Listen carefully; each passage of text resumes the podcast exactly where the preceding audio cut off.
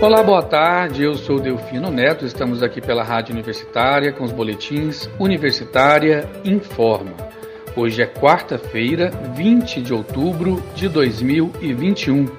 Fique ligado em nossa programação pelo rádio 870 AM, pelo site radio.fg.br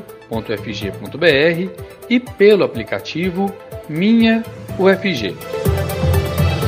Relatório da Covid atribui 11 crimes a Jair Bolsonaro e pede o indiciamento de 72 pessoas. A minuta do parecer final do relator da Comissão Parlamentar de Inquérito, CPI, da Covid-19, elaborada pelo senador Renan Calheiros, é farta em evidências para sustentar a argumentação do parlamentar sobre como o país acumulou mais de 600 mil mortes pela doença. A última versão reúne falas negacionistas do presidente Jair Bolsonaro, fotos, vídeos, conversas de WhatsApp e e-mail, relatórios da inteligência financeira do COAF, que é o Conselho de Controle de Atividades Financeiras, fluxogramas de transferências milionárias e documentos apreendidos pela polícia. O relatório revelado pelo jornal O Estado de São Paulo no, domingo pode passar por atualizações até hoje, quando será lido na CPI. São ao todo 11 crimes atribuídos a Bolsonaro e há 72 pedidos de indiciamento. A votação do parecer está marcada para a próxima terça-feira, dia 26. Após a aprovação, o Procurador-Geral da República, Augusto Aras, disse que analisa em 30 dias se processa Bolsonaro e os outros citados. Entre os principais indícios de crime estão criação de um gabinete paralelo, crença na imunidade de rebanho, uso e incentivo do tratamento precoce, boicote ao isolamento social, difusão de fake news, gasto milionário com cloroquina, atraso proposital na compra de vacinas, entre outros indícios de crime. O crime de genocídio foi retirado do texto após polêmica com a bancada governista, a chamada tropa de choque do governo. O Senado Federal aprovou nesta terça-feira a criação de um Vale Gás para bancar metade do preço do gás de cozinha para famílias de baixa renda por até cinco anos. De acordo com a proposta, quem estiver inscrito nos programas sociais do governo federal terá direito a um subsídio de 50% do valor do botijão de 13 quilos, e a diferença será bancada pelo governo federal. Uma mulher de 21 anos de idade que está grávida há 27 semanas formalizou na Polícia Civil uma denúncia envolvendo cárcere privado e maus tratos em um convento de Anápolis, a 55 quilômetros de Goiânia. Ela foi abrigada no local após perder o marido para a Covid-19 e disse à polícia que teve o celular cartão de banco e documentos pessoais retidos pela direção do local. Além disso, afirmou que não possuía contatos externos, que era obrigada a realizar tarefas domésticas, rezar ajoelhada e produzir tapetes, sob a condição de ficar sem água ou comida. A instituição religiosa está ligada à Associação Beneficente Pró Vida presidida pelo padre Luiz Carlos Lodi, e foi procurada, mas ainda não se pronunciou. O caso está sendo investigado pela delegada Cíntia Alves, do 1 Distrito Policial de Anápolis. O prefeito de Goiânia, Rogério Cruz, que é do Republicanos, decidiu trocar o comando da Secretaria Municipal de Administração, a SEMAD.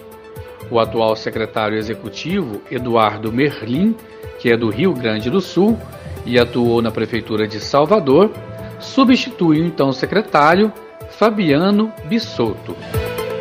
Governador do Tocantins é afastado do cargo. A Polícia Federal faz nesta quarta-feira, dia 20, a quinta operação policial contra o governo de Mauro Carlesse, do PSL. Isso desde 2018, ano em que o ex-deputado estadual assumiu o executivo com a cassação de Marcelo Miranda do MDB. O governador do Tocantins foi afastado do cargo. A Câmara Municipal de Goiânia aprovou ontem a criação de 253 novos cargos comissionados, com impacto financeiro de R$ 974.124 por mês. A alteração na estrutura de servidores da casa foi possível por meio de emenda incluída ao projeto de resolução que tratava originalmente sobre a verba de 78 mil reais para despesas com funcionários dos gabinetes dos vereadores. A executiva do Diretório Estadual do PSB deliberou pelo apoio à pré-candidatura do prefeito de Aparecida de Goiânia, Gustavo Mendanha, que atualmente está sem partido, ao governo estadual. De acordo com o deputado federal Elias Vaz, que comanda a sigla no estado, a única exigência para confirmar o encaminhamento sem convenção no ano que vem é o posicionamento do ex-MDBista em relação ao presidente Jair Bolsonaro. A posição do PSB é de caminhar com Gustavo e a gente tem a decisão de trabalhar com ele. A única exigência é ele não ter nenhuma relação com Bolsonaro, explica o deputado federal Elias Vaz. Polo Aeronáutico em Aparecida de Goiânia deve iniciar operações em 2024. O Antares Polo Aeronáutico que está sendo construído no município de Aparecida de Goiânia deve se tornar um ponto de conexão da aviação geral brasileira. Nesta terça-feira, dia 19, durante o lançamento da pedra fundamental do empreendimento aeroportuário, autoridades e empresários conheceram de perto o projeto do aeroporto executivo e dos hangares, um investimento total de 100 milhões de reais. O polo promete ser um elo de conectividade e mobilidade que facilitará a realização de negócios e a atração de investimentos por conta da sua localização estratégica no centro do país. E a Secretaria Municipal de Saúde de Goiânia disponibilizou hoje, dia 20, 23 postos de vacinação para aplicação da terceira dose da vacina contra a Covid-19, a chamada dose de reforço, em pessoas imunossuprimidas que tomaram a segunda dose há mais de 28 dias, e também em idosos a partir de 60 anos, com intervalo de seis meses da segunda dose. São 22 postos para pedestres e o drive-thru do shopping Passeio das Águas não é necessário agendamento. As 51 salas de vacinação de rotina seguem atendendo aos maiores de 18 anos que ainda não tomaram nenhuma dose do imunizante contra a Covid-19, assim como a dose 2 da vacina Coronavac para pessoas com data marcada para hoje, 20 de outubro, ou em atraso.